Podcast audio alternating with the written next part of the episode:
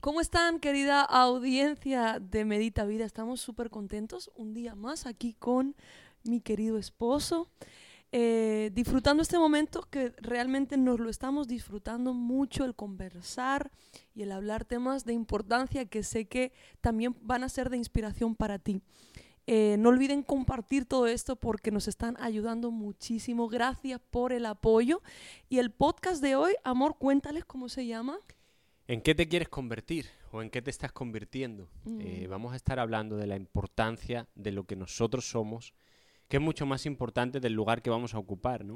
O del propósito que vamos está. a cumplir. Cómo conservarnos en ese camino a cumplir nuestro llamado de Dios, pero saber discernir los tiempos y sobre todo valorar el día a día, ¿no? Sí, porque a veces nos entra una ansiedad por llegar.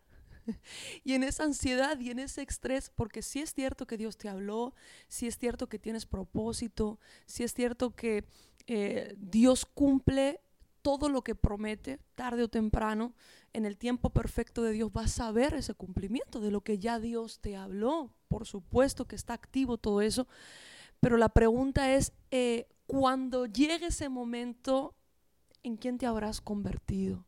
Ujú. Eh, mientras que llega ese momento, en todo ese proceso, ¿cómo está nuestro corazón? ¿no? Eh, ¿Cuáles son los sucesos que pueden llegar a hacer que mutemos, que mute nuestra esencia en algo indeseable? Sí, porque mucha gente que le da más importancia al lugar, que le da mucho, mucha más importancia al objetivo y se olvida del proceso.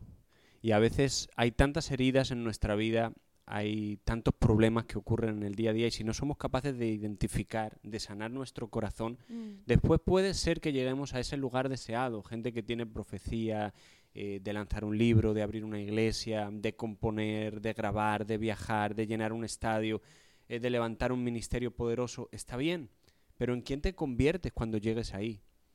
¿Quién es la persona que va a llegar a ese lugar? ¿Cómo va a llegar tu corazón a ese momento? Podemos ver la vida de Sansón, poniendo un ejemplo.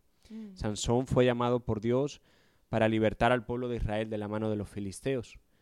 Pero si examinamos la vida de Sansón, por poner este ejemplo, él llega, él está llamado para libertar al pueblo de Dios de la mano de los filisteos. Tremendo pero- llamado. ¿Cómo llega Sansón? Podemos ver que esas murallas aplastan a cientos o miles de filisteos y que en parte cumple ese propósito, pero ¿cómo llega Sansón ese día?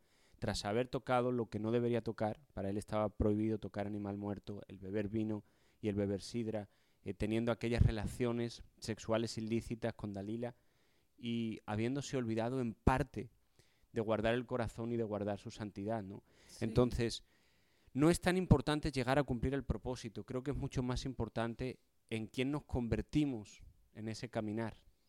Totalmente. Y a veces pensamos que eh, la tentación, ¿verdad? Va a llegar un punto de, madurez en nosotros que ya no vamos a ser tentados y- y es todo lo contrario.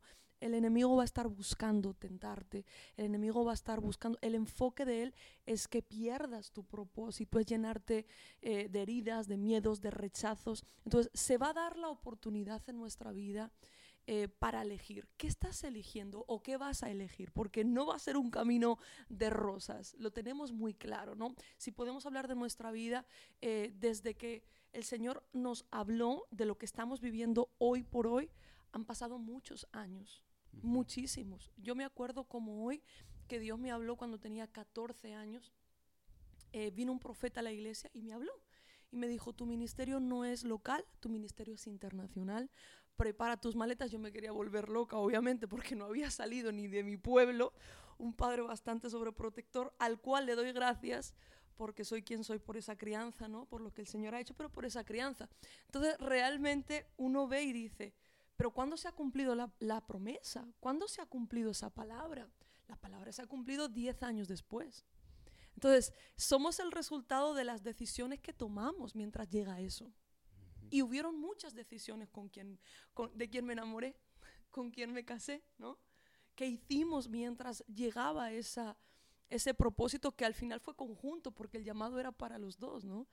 Entonces, ¿qué está pasando en tu vida? ¿Qué decisiones estás tomando mientras llega ese propósito, esa promesa. Y sobre todo no olvidarnos de lo cotidiano, porque es que hay gente que eh, rechaza hoy su realidad porque solamente está pensando en su sueño. Y cuando rechazamos nuestra realidad, cuando rechazamos el día a día, lo cotidiano, no le sacamos sabor al llevar a los niños a la escuela, el cocinar en casa, el compartir tiempo en familia, esas esperas que nos toca, esas líneas, ese día a día, eso, eh, vida común, estamos solamente centrados en cuando llegue. Y cuando llegue ese momento, si tú no eres capaz de disfrutar el hoy, el aquí, el ahora, no te vas a ver a nada. Porque en realidad eh, tenemos que caminar y tenemos que llegar a ese cumplimiento madurando, valorando y disfrutando cada paso que estamos dando. Me llama mucho la atención a mí la vida de, José, porque José recibe el sueño de que sus hermanos se iban a inclinar ante él y que, y que iba a estar en un lugar de eminencia sobre ellos. Y en ese caminar, José pasa tantos procesos, procesos difíciles, procesos de traición, Muy duro. Procesos donde está apresado, donde está acusado injustamente, pero José nunca dejó de ser. José no se rompió, José, a pesar de tantas heridas, a pesar de tantos procesos, él sabía que era más importante lo que era en el presente que el poder llegar a ser virrey de la provincia de Egipto, como lo fue después. Pero cuando hay un corazón herido, cuando hay eh, tantas eh, agresiones externas que no sabemos lidiar con ellas, tantas ofensas, al final terminan contaminando la unción. Te intoxican. Totalmente. Terminan eh, dañando todo lo bueno que Dios ha puesto en nuestra vida. Y puede ser que lleguemos a cumplir ese propósito, puede ser que lleguemos a tener una iglesia grande, multitudinaria, de influencia, pero te has dejado la piel en el camino, has perdido tus amistades, has perdido tus relaciones, has perdido tu matrimonio, has perdido tu relación con tus hijos y has llegado roto, como Sansón llegó, ¿no? Que le costó la vida.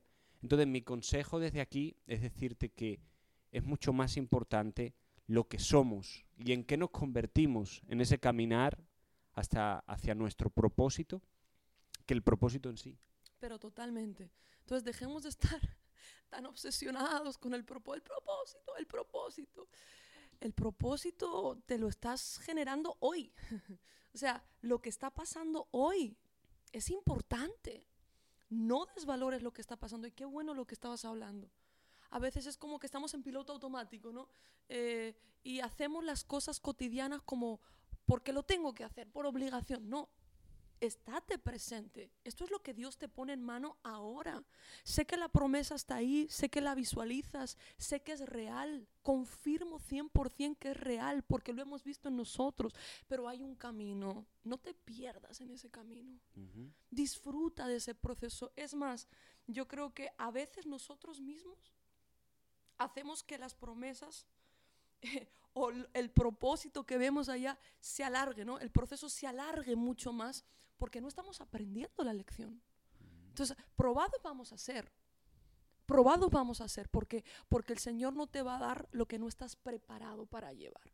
Y la grandeza de Jesús está no solo en que llegó a la cruz y que dio su vida por nosotros, sino que no convirtió las piedras en pan, mm. sino que no se inclinó ante el enemigo, no saltó del pináculo, es decir, no cedió a todas las tentaciones que le iban ocurriendo en el camino, tentado en todo, pero sin pecado.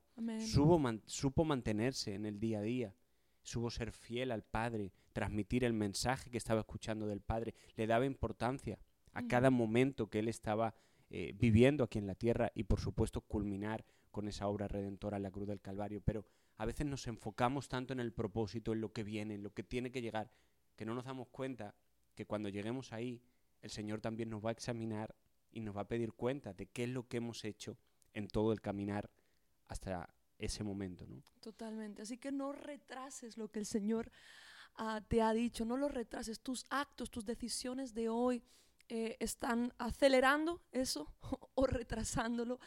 Ah, Dios tiene un propósito contigo, 100% claro, lo creo, lo confirmo, te activamos en ese propósito, pero acuérdate que mm, es más importante en quién te estás convirtiendo eh, que en el, que el propósito en sí, en quién, te vas a convertir. Mantente el corazón puro, mantente tu corazón sano. Va a haber muchas eh, tentaciones, muchas oportunidades y alternativas diferentes a eso que Dios te ha dicho. No cedas porque merece la pena eh, mantenerse fiel y seguir creyendo en lo que el Señor nos ha dicho. Así es. Bueno, no hay más tiempo. Espero que estas podcasts, estas cápsulas puedan ser de edificación para tu vida y esperamos verles en las siguientes grabaciones. Muchas gracias, nos vemos pronto.